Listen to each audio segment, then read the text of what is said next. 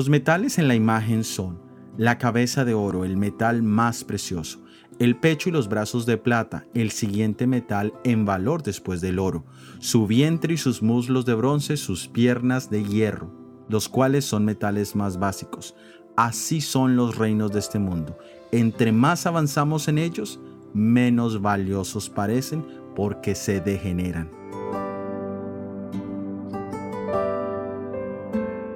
Podemos comparar los metales de esta imagen a la vida de un hipócrita. En su cabeza hay preciosas verdades, principios dorados de vida y fe, pero sus pies, su caminar, sus prácticas no tienen nada que ver con su conocimiento.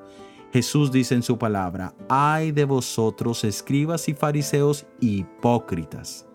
Los escribas eran los más notables maestros de la ley y los fariseos los más célebres profesores de ella, y ambos se sentaban en la silla de Moisés.